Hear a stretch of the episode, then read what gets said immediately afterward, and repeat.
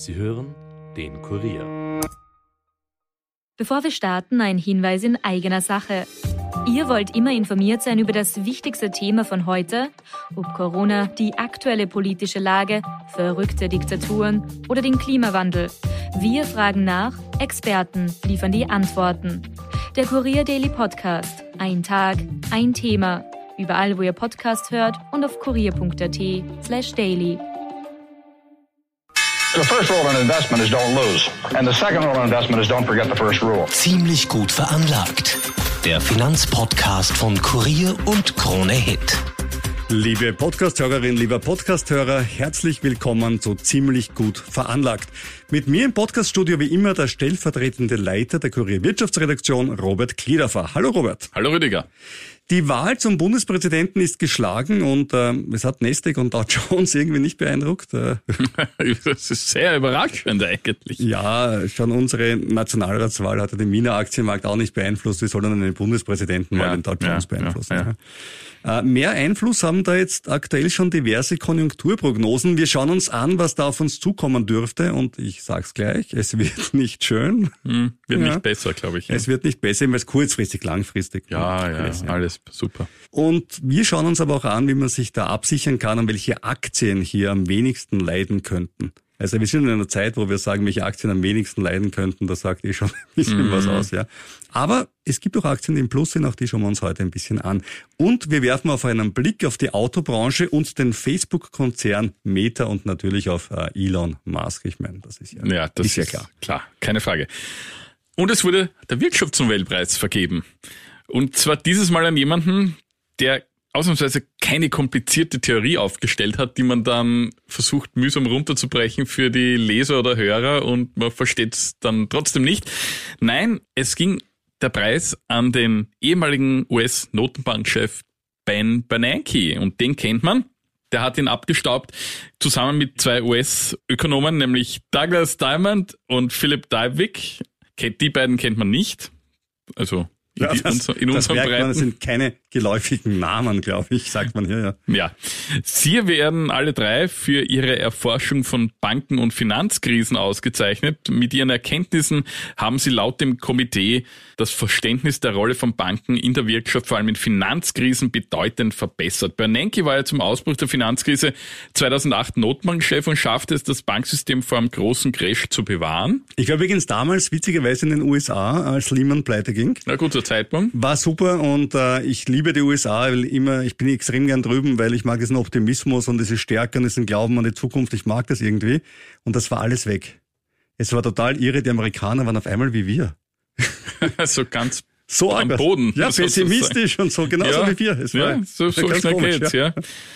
Und für diese Verdienste damals wurde er aber nicht ausgezeichnet, sondern weil er das Verständnis über die Rolle von Banken in Finanzkrisen wesentlich verbessert hat. Allerdings meinen Kritiker, dass die Erkenntnisse heute zum Teil veraltet sind. Der verbreitete Glaube, die Banken verleihen nur Geld der Einleger weiter, ist letztlich der Grund für Finanzkrisen kritisiert der frühere Wirtschaftsweise Peter Boffinger von der Uni Würzburg und er macht einen witzigen Vergleich dazu. Die Sparer können nämlich keine Kreditblase verursachen, über die zu viel Geld in Umlauf kommt. Das könnten nur Banken im Wege der exzessiven Kreditgewährung. Und er kommentiert die Preisvergabe hämisch so, Zitat, das ist etwas so, als wenn man Ptolemäus mit dem Physik-Nobelpreis für die Erkenntnis ehren würde, dass die Sonne um die Erde kreist. Aber zum Glück richtet sich das tatsächlich geldpolitische Handeln der Zentralbanken heute kaum noch nach dieser Theorie.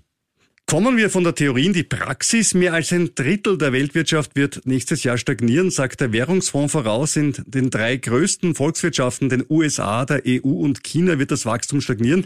Energiekrise in Europa, hohe Zinsen in den USA bremsen die Kauflaune und die strikte Corona-Politik in China und natürlich auch die Immobilienblase dort haben wir auch schon öfters berichtet. Also überall gibt es ein paar Probleme.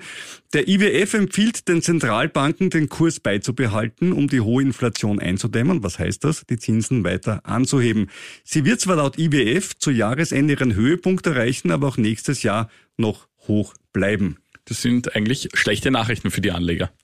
Das stimmt schon, das sind schlechte Nachrichten für die Anleger, aber es gibt im Moment eben auch keine echte Alternative dazu. Aber es gibt Möglichkeiten, es gibt eben Aktien, die bei starker Inflation besser oder schlechter performen. Und ich habe mir angeschaut, ähm, welche Aktien schon empfohlen wurden gegen Inflation und auch zum Teil, wie sich die entwickelt haben. Dann starten wir in den USA und der Grund dafür ist, dass der Dollar nach aller Voraussicht, ich weiß, Bewährungen immer schwer zu sagen, aber vermutlich zum Euro steigen wird. Warum? Weil das Zinsniveau in den USA noch länger höher sein wird als in Europa, weil man in den USA keine Angst haben muss, dass Alabama den Dollar verliert, wenn man es so hoch erhöht. In Österreich oder in Europa zumindest muss man die Angst haben, dass Italien die Eurozone verlässt, ja. wenn man den Euro zu stark erhöht. Das ist nicht dasselbe. Äh, schauen wir uns Firmen an, die sich mit Inflation leichter tun und da wäre eBay ein Beispiel, weil in Phasen sinkender Realeinkommen werden gebrauchte Güter stärker gehandelt und davon kann eBay profitieren. Sie haben 2,2 Prozent Dividende. Bislang ist die Aktie dieses Jahr nicht erschrecken um 45 Prozent gefallen.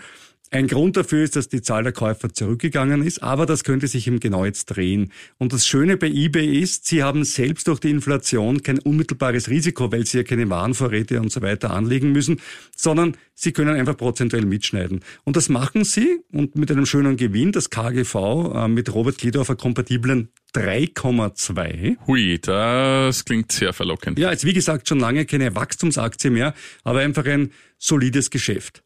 Und ähnliches gilt auch für Mastercard. Auch die schneiden prozentuell mit. Das heißt, auch bei Mastercard ist die Inflation prinzipiell ein Durchlaufposten, solange halt nicht der Konsum massiv einbricht.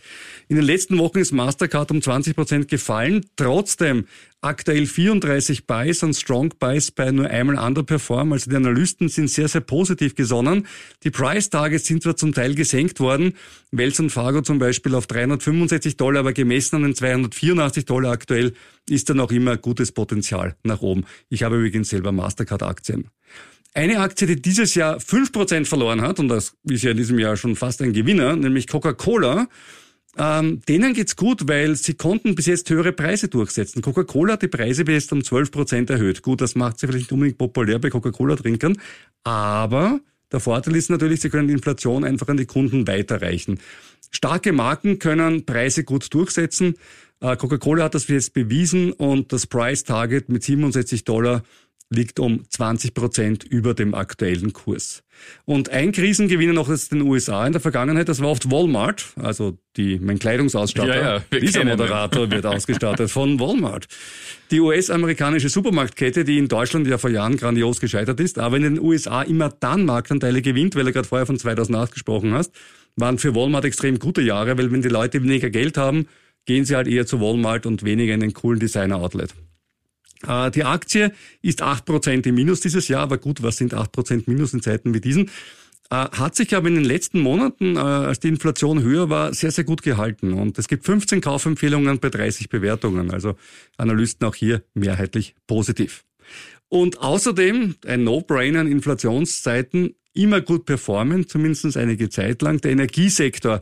Denn Energieausgaben sind Ausgaben, die kann man sich nicht von heute auf morgen einfach sparen. Also äh, die Konsumenten haben eine höhere Preiselastizität, wenn sie in ihrer Wohnung frieren, wenn man es hart formulieren möchte. Und äh, wenn sie sich schon selber nicht mehr leisten können, dann sorgt halt dann die Bundesregierung dafür, dass man sich leisten kann und zahlt einem einen Energiebonus. Dazu habe ich dann auch gleich eine schöne Geschichte. Ah. Jedenfalls für die Energieleute super, weil der Energiebonus landet am Ende des Tages im Energiesektor. Shell-Aktie dieses Jahr um 16 Prozent im Plus, habe ich selbst. Chevron um 32 Prozent, BP um 28 Prozent. Energieaktien sind also auch ein Inflationsschutz. Hab zuerst aber gesagt, nur teilweise sollte die Konjunktur komplett einbrechen. Dann bricht natürlich auch der Energiebedarf ein und dann sinken natürlich auch diese Firmen ein bisschen runter. Und jetzt meine Geschichte zum Energiebonus. Ja, bitte. Ich habe mich so gefreut, dass ich äh, einen Rant machen kann, so wie du letztes Mal. Sagen kann, das ist alles furchtbar, diese Sodexo-Gutscheine, wie ich sie umtauschen musste und das ist alles ganz, ganz schlimm. Wer das nicht gehört hat, übrigens nachher, eine letzte Folge, Robert, äh, wirklich äh, einen, einen schweren Auszug gehabt. Ja, sehr, Wieder sehr mal cool. on fire. Ja, Robert wirklich on fire. Und was mache ich? Ich schaue bei George rein. Erstens, George funktioniert. Ich meine, das ist an sich schon naja, jetzt ja nicht. Und zweitens, die 500 Euro sind auf einem Konto. Hey. Ich ja, gratuliere. Sie haben es mir einfach überwiesen. Ich bin bei Finanz Online und Sie haben mir das Geld einfach überwiesen. Ja, so hätte ich es mir auch erwartet. Ich habe dann gedacht, okay, ich, ich gebe das Geld gleich aus, aber muss der, Hast du ein paar Rivian-Aktien nachgekauft? Kommen wir gleich dazu, ne? habe ich nicht, nein. Ich habe mir Konsumgüter gekauft. Ich finde, man muss auch die Wirtschaft unterstützen. Aber Walmart gibt's bei uns ja gar nicht. Ja, aber ich, ich habe mir auch kein Gewand gekauft, sondern ich habe mir ein neues Smartphone gekauft. Ah, Äh, Google hat ja jetzt rausgebracht, das äh, neue Pixel 7 Plus. Okay. Und da gab es ein super Angebot, Pixel 7 Plus, mit einer Smartwatch dazu um 900 Euro. Da hatte ich nämlich 500 Euro Bonus und 400 Euro lege ich drauf, ist cool. Und die Smartwatch alleine den Preis von 400 Euro als ein super Deal. Und da weißt du, was das Problem mit einem super Deal ist? es gibt ihn in Österreich nicht. Okay. Ja, ich habe einen Freund in Deutschland, liebe Grüße Thomas Wollert, wenn du zuhörst, der hat das für mich bestellt nach Deutschland. Er musste es mit seiner deutschen Kreditkarte zahlen, wenn ich nicht mit meiner österreichischen Kreditkarte ein Produkt kaufen konnte im Google Store, das nach Deutschland geht. Und er hat das dann alles für mich erledigt. Ich habe ihm das Geld überwiesen über, über Überweisung und fertig. Aber ich meine, wo leben wir? Dafür das ist jetzt mein Rant. ne? Das ist mein Rant. Wo leben wir? Ich meine, das- stell dir mal vor, ich bin Amerikaner und ich wohne jetzt in Mississippi und interessanterweise im benachbarten Alabama gibt's irgendein Angebot und ist einfach, nein, nach Mississippi wird nicht geliefert. Das ist so absurd. Vielleicht, vielleicht Wobei ist ich das ja weiß da nicht, ob die EU, ich weiß nicht, ob die EU schuld ist. Ich glaube, es liegt ein bisschen an Google. Also es liegt an Google. Ja, Und ich glaube Google auch, macht das so blöd. ja, natürlich. Also ich will immer gern der EU eine Schuld geben, aber in dem Fall ist es wirklich Google. Und ich finde es echt idiotisch und so. Ich bin Energiebonus eben dann nach Deutschland überwiesen, damit mir jemand bei einer amerikanischen Firma ein Telefon kauft, das nicht nach Österreich lieferbar war. Und die Umsatzsteuer ist damit für den Staat auch weg. Aber so ist das Leben und die Deutschen ihre 19 Prozent bekommen, brauchen sie auch. ja, Ja, durchaus, ja. Kommen wir wieder zum Ernst der Sache. An dieser Stelle wie immer unser Disclaimer, wenn wir in diesem Podcast über Aktien, Anleihen, Gold, Kryptos, Optionen oder auch irgendwelche Boni oder was auch immer sprechen. Genau. Das, den Energiebonus, aber was ist das Risiko jetzt beim Energiebonus? Das muss man noch erklären. Ja, in der Post dann eine Stunde an der Stange zu stehen. Das ist das große Risiko. Das verstehe ich. Ja, jedenfalls sind das alles keine Kaufempfehlungen, auch wenn Rüdiger sagt, geht zu Walmart oder kauft euch ein Google-Handy. All das sind keine Kaufempfehlungen. Informiere dich daher immer bitte umfassend über sämtliche Produkte, vor allem Finanzprodukte, bevor du eine diesbezügliche Entscheidung triffst. Wir haften für unsere Investments und du für deine. Wenn wir Aktien oder andere Produkte, über die wir sprechen, selbst besitzen, dann sagen wir es immer dazu.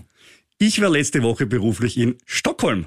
Ja, eine schöne Stadt. Ja, schön und das Wetter war auch einigermaßen und ich bin mit der Ryanair hingeflogen und alles war super, bis auf diese nervigen Rubbellos-Durchsagen der Crew. Kennst du das? Ich habe es nur gehört. Ja, es ist großartig. Also du kannst eine Million gewinnen und du kannst ein Auto gewinnen und das Geld geht dann wohltätige Zwecke. Ja. Wahrscheinlich stimmt das auch, weil die an Ryanair geht's nicht, weil der Börsenkurs ist dieses Jahr um 46 Prozent runtergegangen bis jetzt, was mich ein bisschen nervt als Shareholder. Aber Hättest du immerhin, aber Lose kaufen können, ne? Dann Ja. wäre das vielleicht der Aktie.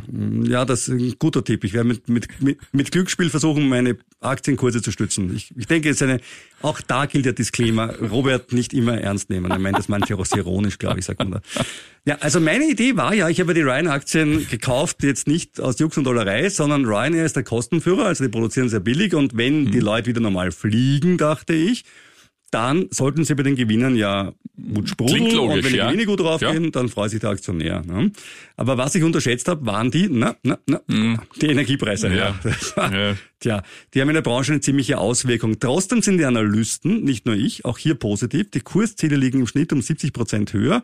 Weggeflogen bin ich übrigens von einem anderen aktiennotierten Unternehmen aus, über das wir schon öfters hier gesprochen haben. Ja. Nämlich vom Flughafen Wien-Schwächert. Flughafen Wien-Schwächert, der ist ja auch an der Börse notiert, an der Wiener Börse und der ist weiterhin in aller Munde. Nämlich, wir haben ja berichtet, der australische Pensionsfonds AFM mit Sitz im Steuerparadies Cayman Island konnte diese Woche über sein Teilangebot an den Streubesitz seinen Anteil vorläufig um 1,78 Prozent aufstocken. Er hält jetzt bereits 41,78 Prozent und ist damit der größte Einzelaktionär. Vorausgesetzt, die Prüfung des Wirtschaftsministeriums nach dem Investitionskontrollgesetz geht durch, wovon ich jetzt mal persönlich ausgehe. Die Australier hatten ein Angebot für den gesamten Streubesitz von knapp unter 10 Prozent gelegt. Das könnte teuer werden, nämlich weil allein diese 1,78 Prozent, die sie jetzt erworben haben, kosten rund 51 Millionen Euro. Tja, Robert. Und jetzt wären wir eigentlich wieder bei einem, Rechen, bei einem Rechenspiel, aber das können wir unseren Hörern ja überlassen. Nein, Ne? das kann man selber. Echt, das können wir selber. Muss echt tapfer sein. Also Robert, da, da, da kommen wir jetzt gemeinsam durch. Also 1,78 Prozent kostet Gut. 51 Millionen. Das heißt, Der wenn wir Streubesitz ist ungefähr, 10%. wenn wir mal sechs rechnen, ungefähr sind wir dort. Ne? So. Ja. Grosso modo um die 300, knappe 300 Millionen sind Ich, dann. ich nehme das ist schon an, viel Geld. ja, aber ich nehme mal an, der Pensionsfonds verfügt über ein paar Milliarden und hat sich das überlegt, was sie da tun und kann sich das auch leisten. Kann man mit einem Flughafen echt so viel Geld verdienen? Ich meine, ich kaufe den jetzt, das ist eh super und äh, dann habe ich den, aber ist der Wiener Flughafen von der Rendite her so ein super Geschäft? Ich, ich frage jetzt nicht, weil ich mir gerade einen Flughafen kaufe, aber Ja, ich denke ist ja. Wien die Wachstumsstadt, die boomt Die, die Aktie ist ja, haben wir auch schon besprochen, ja unterbewertet. Der Kurs ist ja durch diesen, dieses Angebot ja dann hinaufgegangen, ist ja noch immer unterbewertet laut Analysten und die Australier setzen jetzt auf ein Delisting, sprich, dass die Aktie von der Börse kommt. Dazu brauchen sie möglichst viel von diesen 10% Streubesitz, ähm, weil der restliche Anteil gehört ja zu je 20 Prozent den Bundesländern Wien und Niederösterreich, 10 Prozent der Mitarbeiterstiftung. Da tut sie nichts an der Börse. Klarerweise, ich meine, sie, wir wissen, sie haben acht Aktien jetzt gekauft, aber Ja, ja. verkaufen werden sie eher nix. Und ein Delisting hätte für Eigentümer durchaus Vorteile, nämlich notiert die Aktie nicht mehr, kann der Fonds die Beteiligung kräftig aufwerten. Und das macht sich in den Bilanzen, in den Büchern ganz gut. Und ja, es zudem Jo. fallen lästige und teure Veröffentlichungspflichten weg. Es redet keiner mit, kein lästiger Aktionär, der auf der Hauptversammlung blöde Kommentare abgibt. Und ja, Insider vermuten ja laut Schau nicht, schau nicht auf mich, ich habe da keine Aktien. Und Ich außerdem nicht. wollte ich dir was sagen. Ähm, du sagst, wenn die von der Börse genommen werden, dann können die deutlich höher in den Büchern stehen. Ja, Das heißt, ich habe vor ein Unternehmen, das durch den Markt bewertet wird, was ja an sich mal, wir glauben ja nach wie vor eine ganz vernünftige Bewertung ist. Ja, wie Und gesagt, dann, äh, und dann nehme ich es von der Börse und einmal sage ich dann in den Büchern, ups, das ist doppelte Wert. Und alle sagen, boah, hast, hast gut gekauft. Hängt der Wert nicht ein bisschen davon ab, was die an Gewinn machen und was die Umsatzrendite ist Ja, und so und ob man äh, was abschreiben muss bei einem Flughafen. wie bei jedem Unternehmen hängt das von Ja, gewissen eben. Parametern ab, ja. Aber warum jetzt dann Mehrwert, wenn es nicht mehr an der Börse ist? Weil die Aktie ja, wie ich vorhin gesagt habe, unterbewertet ist. Ja, das ist eben die Frage. Und, und deswegen, muss sie, ja deswegen hinaus. muss sie ja, kann sie in den Büchern jetzt nur so nach dem Aktienkurs dargestellt werden. Ja, aber ob die Aktie wirklich unterbewertet ist, ist halt die Frage. Warum ist der Markt so deppert und bewertet die Aktie unter? Weil ja derzeit alles unterm, äh, unterm Niveau ist, wo es Unter Markt eigentlich ist, okay, hin stimmt. sollte. Timing, ne? Timing ist ein Argument. Da Und, ich dir und recht. deswegen glaube ich, dass das durchaus zulässig ist, das in den Büchern dann äh, höher zu bewerten. Und was hinzukommt, wenn das höher bewertet ist, und darauf deuten unsere Recherchen vom Kurier hin, die Vorstände setzen da auf fette Boni, weil jede bessere Bilanz erhöht auch die Boni-Ansprüche. Der Vorstände vom Investmentfonds oder dem Vorständen vom Flughafen Wien? Die Vorstände des IFM. Aha. Weil die vom Vorstand Wien war ja dagegen, dass IFM einsteigt. Die wären dann Feinde des eigenen Geldes gewesen. Also die sind ja schon drinnen gewesen, dass sie Ja, ja, aufstocken. aber ja, sie aufstocken, ja. Und, und ja, es würden natürlich dann auch wahrscheinlich partizipieren, ne? wenn wenn es dann nicht zu einem gibt. Aber offiziell wollen sie natürlich nicht, dass der Streubesitz rausgeht. Und man muss auch sagen, ist eine, der Flughafen ist ja auch für die Börse Wien wichtig. Er hat einen durchaus äh, nicht so unbeträchtlichen Anteil am ATX und wäre schade, wenn der verschwinden würde. Ja, stellt sich die spannende Frage, wenn er verschwindet, wer kommt stattdessen rein? Ja, weil 20 Werte sind, einer weniger, müsste dann der nächste das, nachrücken. Auch das wieder mathematisch super gelöst, Robert. Und apropos Mathematik, unser Hörer Robert aus Wien-Landstraße, der hat ja letzte Woche ein äh, Beispiel gelöst äh, mit Bravour und hat eine Rivian-Aktie gewonnen. Robert, hast du ihm die Rivian-Aktie schon gegeben? Ja, also ich habe ihm das Geld dafür überwiesen, äh, 35 Euro habe ich mir ausgerechnet. Ich habe mit der Überweisung natürlich ein bisschen gewartet, weil die Aktie ja wieder nach unten ging, damit es nicht zu teuer wird für uns, die ganze Aktion. Tja, da kannst bei Rivian oft nicht lange warten. Gut, die Aktie hat wieder verloren. Ja, Rivian hat wieder verloren. Der Grund war, Rivian musste Autos zurückrufen. Die gute Nachricht, es sind nur 13.000. Die schlechte, das sind fast alle, die sie jemals ausgeliefert haben. Ja. Also irgendwie habe ich das Gefühl, die Aktie ist ein Griff ins Klo gewesen. Probleme, ach, ach, das sitzen wir doch alles aus.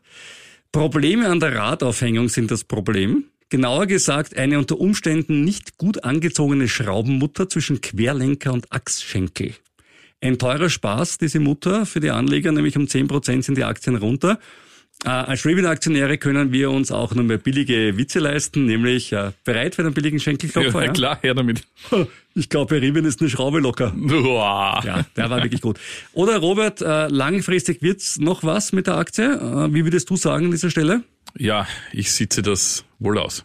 Ich überlege übrigens gerade äh, den ersten Merch, den ersten Merchandising-Artikel für unseren Podcast, nämlich Roberts Original Sitzpolster, hält jahrelanges Aussitzen aus. Wenn du dir vorstellen könntest, einen zu kaufen, dann schreib uns bitte an ziemlich gut veranlagt at kurier.at. Ich sage, wenn wir fünf E-Mails bekommen mit Leuten, die diesen Sitzpolster wollen, werde ich versuchen, irgendetwas bei Alibaba zu bestellen, was wie ein Sitzpolster aussieht. Ich schwöre. Super. Ja. Wenn wir schon bei absurden Dingen sind und die absurden Ideen sind, dann ja, kann ja einer nicht fehlen. Ne? Heute mit einer etwas beschaulicheren Harfe und das hat auch einen Grund, denn es stellt sich die Frage, hat er oder hat er nicht? Nämlich mit Wladimir Putin telefoniert. Äh, Es gibt ja Gerüchte, dass äh, Elon Musk nicht nur äh, durchaus originelle Vorschläge zur Friedenslösung auf der Krim hat, sondern ähm, dass er mit Wladimir Putin auch schon drüber gesprochen hat. Und er sagt, nein, ich habe mit Wladimir Putin nicht gesprochen. Wir werden es nicht wirklich feststellen können, außer es kommt ein Gerichtsverfahren, wo man wieder alles erfährt. Das wäre immer schön. Ähm, angeblich blockiert Elon Musk seinen Satellitendienst Starlink auf der Krim, sodass die Ukrainer dort natürlich verdeckte Operationen schwerer durchführen können, weil ohne Starlink kaum Kommunikation möglich ist, ohne von den Russen entdeckt zu werden. Dafür hat, und da kommt jetzt meine Merch-Idee her von vorher, Elon Musk schnell ein bisschen Geld verdient und zwar gleich mal eine Million Dollar, so nebenbei. Und zwar seine eigene Parfümlinie mit dem Namen Burnt Hair. Und das klingt verführerisch. Klingt wie verbranntes Haar, es Ja. riecht auch wie verbranntes Haar Sehr nett, ja. und hat die Tagline die Essenz des abstoßenden Verlangens. Eine Flakonflasche kostet 100 Dollar und 10.000 Stück will er davon verkauft haben. Das macht, ne, nach Adam Riese, eine Million Dollar Umsatz und die Kosten, nehme ich an, werden überschaubar sein. Dann würde ich eher Robert Kledorf als originalen Sitzpolster empfehlen. Dafür in der Soap-Opera des Jahres, Musk und Twitter, Scheinehe mit Hindernissen, ist jetzt Ruhe eingekehrt. Elon Musk kauft und das hat sich wirklich in der letzten Woche nicht verändert. Und will daraus, und jetzt kommt ein Unternehmensansatz, den ich für spannend halte, die App für alles machen. Geil, ja. Ich halte es für einen leicht unpräzisen Markenansatz. Äh, Twitter soll ein, soll ein Shortcut am Weg zu dieser App sein, die den Namen X trägt, also so wie X, ja, die App for Everything eben, äh, könnte E-Shopping, Social Networking, Payment und Messaging in eine App bringen. Sowas gibt's aber auch schon in Asien, dort durchaus erfolgreich, also die Idee ist jetzt gar nicht so irre, wie sie klingt. Und ob dies bei uns durchsetzt, wird man sehen. Und äh, ob man dafür zuerst Twitter kaufen muss, um so eine App zu entwickeln, klingt für mich nach einer Ausrede, ehrlich gesagt. Aber könnte das eigentlich nicht Amazon auch alles in sich vereinen? Weil Amazon hat ja jetzt auch schon sehr viele Einheiten, sage ich einmal, und könnte auf seiner Plattform ja durchaus auch noch eine Social Plattform dazu tun oder sonstiges. Ne? Ja, ich persönlich bin ja ein Anhänger der klassischen Branding-Strategien und glaube einfach, dass man jemandem, der etwas gut macht, nicht zutraut, dass er deswegen was anderes auch gut macht und deswegen dann immer zum Schmied geht und nicht zum Schmiedel. Das heißt, ich habe auf meinem Handy eine Amazon Shopping App, ich habe eine Facebook App, ich habe eine Outlook App, ich habe auch eine Microsoft Teams App, zuletzt wurde ich gezwungen. Jedenfalls, diese Sachen habe ich, Ich auch, alle. ja. Diese Sachen habe ich alle. Und die erfüllen für mich klare Ziele. Und ich weiß jetzt nicht, ob ich Bedarf habe nach einer App, wo ich sagen kann, da ist alles drin. Ich kann ja eh am Smartphone auswählen. Aber wenn es vielleicht wirklich die eierlegende Wollmilchsau werden sollte. Die Frage ist, ob die halt dann wirklich auch Eier legt und Wollmilch bringt. Wollmilch? Nee, ob sie Wolle hat oder Milch bringt, so muss man sagen. Weil die Frage ist, welchen Vorteil habe ich durch die Verknüpfung von einem Social Network mit Shopping zum Beispiel, ja? Ich teile jetzt total stolz, ich habe mir gerade äh, irgendwas Cooles gekauft, mein Nexus irgendwas, schlag mich tot, oder mein Google Pixel 7 Pro, um es genau zu sagen. Und dann sagt der Robert, ah, super, habe ich gesehen, kaufe ich auch gleich. Ja, vielleicht wird's ja so, ich weiß nicht. Aber bislang hat der Markt nicht danach gebrüllt, dass diese Dinge vereint werden, denn, und jetzt kommt ein großes Geheimnis, würde es das vielleicht schon geben, wenn er so cool wäre. Ja. Und mir kommt es halt irgendwie so vor, jetzt muss ich das kaufen, weil ich dieses Gerichtsverfahren nicht haben wollte, weil da so viele peinliche Details rauskommen, was ich sonst so alles treibe. Also kaufe ich das und jetzt muss ich halt nachher sagen, ich habe den super Masterplan. ja, Weil kann von sein. dieser X-App hat man vorher jetzt nicht so wahnsinnig viel gehört. Nee. Ja. Kam mir sogar plötzlich aus dem Ärmel gebeutelt.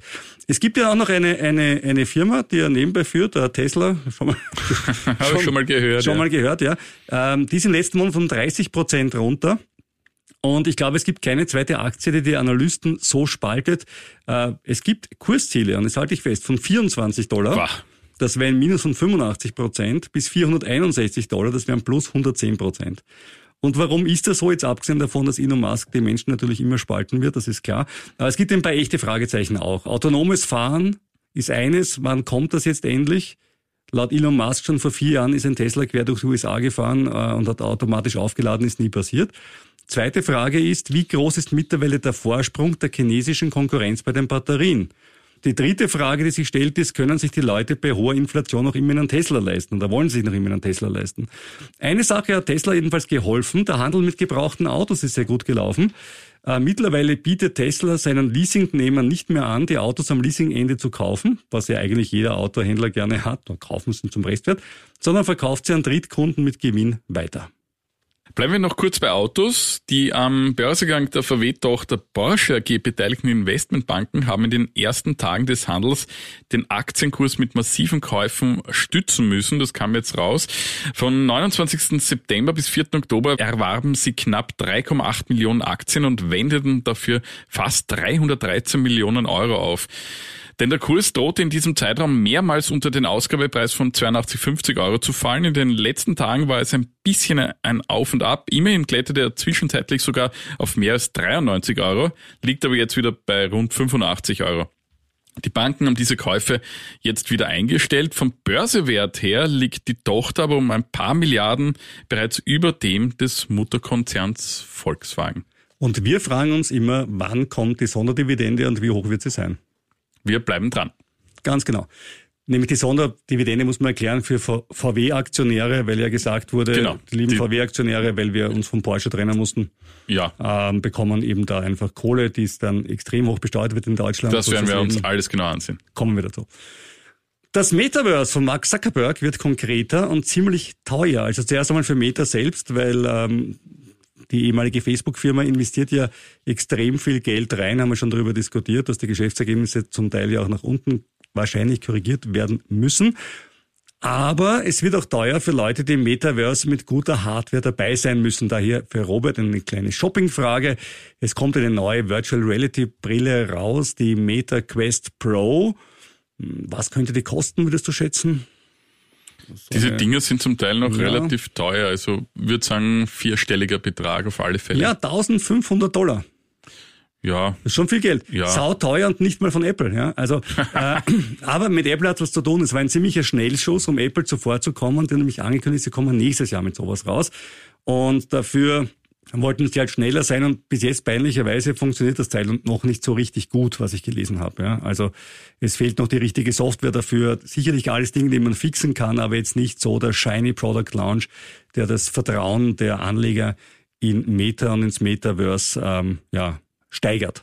Aber auf der anderen Seite hat Mark Zuckerberg etwas, das er sich quasi als Orden an die Brust heften kann. Russland hat die Firma Meta zur Terrororganisation erklärt, weil Instagram und Meta russlandphob seien. Das ist natürlich eine Fehleinschätzung und die kommt für mich überraschend, denn gerade bei Terror sollte sich die russische Regierung ja gut auskennen. Also für alle mal, was ist Terror? Terror ist Raketen auf Zivilisten schießen, das ist Terror. Ein anderes Land überfallen, das ist Terror. Menschen erschießen und im Wald vergraben, das ist Terror. Facebook macht Filterbubbles und schädigt damit die Demokratie. Aber bitte, warum sollte Russland damit ein Problem haben, wenn Demokratie geschädigt wird? Was könnte dort noch geschädigt werden? welche Demokratie, frage ich mich vor allem. Genau so ist es. Also eine völlig absurde Sache, wie vieles, was aus Moskau derzeit kommt. Auswirkungen hat der Terrorstatus vorerst real keine. In Russland kann auch immer mit VPNs auf Facebook und Co. zugegriffen werden. Das machen die Leute auch weiterhin. Und ich bin jetzt aber Aktionär in einer Terrororganisation. Ja, ich bin also laut Wladimir Putin habe ich jetzt da Aktien in einer Terrororganisation. Was mich viel mehr stört, als an einer Terrororganisation beteiligt zu sein, ist, dass die Aktie seit Jahresanfang um 62 Prozent runter ist. Mhm. Runter ging es auch ziemlich stark in den letzten Monaten mit Warta. Mhm, das stimmt. Ja, und da gibt es einen jetzt einen prominenten Insiderverdacht, nämlich wie die Zeitschrift Persiana online berichtet, hat der österreichische Investor Michael Theuner ein großes Paket an Warta-Aktien abgestoßen. Diesmal verkaufte er am 23. September 1,6 Millionen Anteile im Wert von knapp 58 Millionen Euro. Und, witzigerweise, sechs Tage später wurde dann der Rücktritt des Warta-Chefs Herbert Schein bekannt. Die Aktie sagte daraufhin um 20 Prozent ab. Theuner hat so ein ähnliches glückliches Händchen schon im Juli bewiesen, als er sich noch vor dem Zusammenstreichen der Jahresprognose von Aktien im Wert von insgesamt 38 Millionen Euro trennte. Auch damals ist der Kurs nach Bekanntgabe des Verfehlens der Jahresziele kräftig gefallen. Theuner sitzt als Mehrheitseigentümer im Aufsichtsrat und weiß natürlich über alle Vorkommnisse im Konzern genau Bescheid. Fällt das jetzt also unter Insiderhandel? Dem Investor Relations Sprecher fällt dazu nur so viel ein. Ich zitiere, inwieweit das gegen Richtlinien verstößt, vermag ich nicht zu beurteilen. Das klingt jetzt nicht nach am härtesten Demente aller Zeiten. Ja, mir als Aktionär ist jedenfalls diese Auskunft zu dürftig und ich bin gespannt, ob es da Ermittlungen geben wird. Wären ja nicht die ersten gegen Teuner. Aber es gilt natürlich die Unschuldsvermutung. Dem entnehme ich, dass du Warta-Aktien hast. Richtig. Und ich habe sie leider nicht zum Höchstkurs. Ich glaube, es waren so 130, 140 Euro im Frühjahr. Wo sind wir jetzt? Ja, jetzt grundeln wir so wieder fast beim Ausgabepreis herum, so 20, 25 Euro. Von 130 auf 25? Mhm. Ja, das ist ja wie eine US-Tech-Aktie. Ja, Willkommen im Club. Das ist etwas bedauerlich. Ja, die Analysten zweifeln jetzt auch schon ein bisschen, ob diese, es, sie machen jetzt mehrheitliche Haushaltsbatterien, ob diese großen Pläne bezüglich Autobatterien, also eben für Elektroautos, äh, jemals so wirklich umgesetzt werden. Hm, mal mhm. schauen. Dann toi, toi, toi jedenfalls. Danke. Im Burgenland schleppen sich übrigens die Ermittlungen auch noch dahin. Äh, da soll er ja auffallend günstig Immobilien erworben haben zur Hälfte des üblichen Preises. Ja. Wenn du übrigens auch Immobilien hast, die du zum halben Verkehrswert verkaufen willst, dann schreib uns bitte an ziemlich gut veranlagt, kurier.at, aber auch Fragen und Anregungen oder auch Bestellungen für unseren Robert Kledorfer. Ich sitze ja alles aus. Sitzpolster werden unter ziemlich gut veranlagt, kurier.at gerne entgegengenommen. Wir freuen uns natürlich, wenn ihr uns schreibt und uns bewertet oder noch besser uns abonniert und Sterneln gebt oder was auch immer. Und natürlich freuen wir uns da nochmal ganz besonders, wenn ihr nächste Woche wieder reinhört. Dann sind wir vielleicht reicher aber sicher weiser.